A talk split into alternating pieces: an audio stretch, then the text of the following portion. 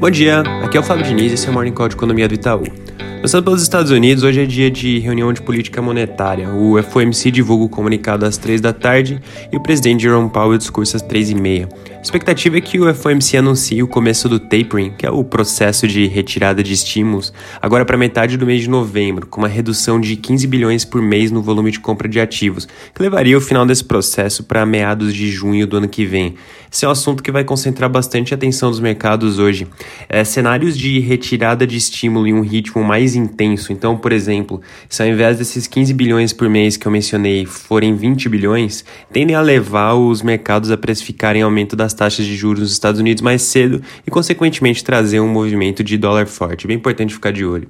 Mudando de assunto e falando de um tema que acaba se relacionando bastante com a discussão dos pacotes de estímulos, os republicanos venceram as eleições para governador em Virgínia e a disputa em New Jersey está bem apertada. Esses dois resultados acabam indicando uma queda no suporte para os democratas e mostra que existe uma possibilidade de perda da maioria no Congresso nas midterms elections em novembro do ano que vem. E aqui é importante mencionar que, embora as discussões em relação aos pacotes de estímulos já estejam num patamar mais mais avançado, esses resultados podem acabar trazendo mais divisões dentro do partido e acabar com isso atrasando as negociações. Na China, o premier Li Keqiang mencionou que a economia enfrenta novas pressões e que precisa fazer cortes de taxas e impostos para dar suporte a pequenas e médias empresas. Na parte de dados, o Caixin PMI de outubro teve alta de 0,4 para 53,8, acima da medida das expectativas que era de 53,1. Fechando a parte internacional, o desemprego na zona do euro recuou em setembro em linha com o que era esperado. E aqui é importante mencionar que, olhando para frente, essa criação de empregos na região deve dar suporte à confiança do consumidor. Passando para o Brasil, hoje mais uma vez a Câmara deve tentar votar a PEC dos precatórios. Os jornais de hoje relatam que ontem as negociações em torno do texto foram intensificadas para tentarem chegar a um acordo. Mais uma vez, essa questão dos precatórios do Fundef continua sendo um dos pontos que está travando o avanço do texto.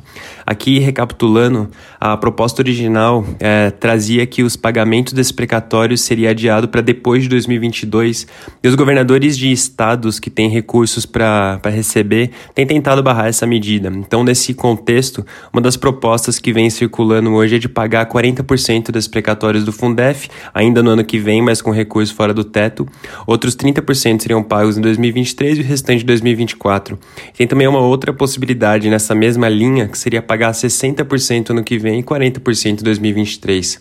Os jornais também destacam que, em paralelo a tudo isso, vem crescendo a pressão pela renovação do auxílio. A gente deve ter mais clareza da direção que essa discussão toda está tomando conforme forem saindo notícias hoje ao longo do dia.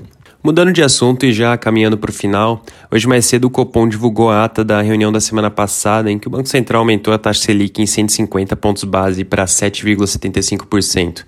De modo geral, a ata veio mantendo um tom duro com relação ao aumento dos riscos fiscais mostrando que o Copom chegou a considerar trajetórias com alta superior aos 150 pontos, mas que julgou que nesse momento esse ritmo é o mais adequado.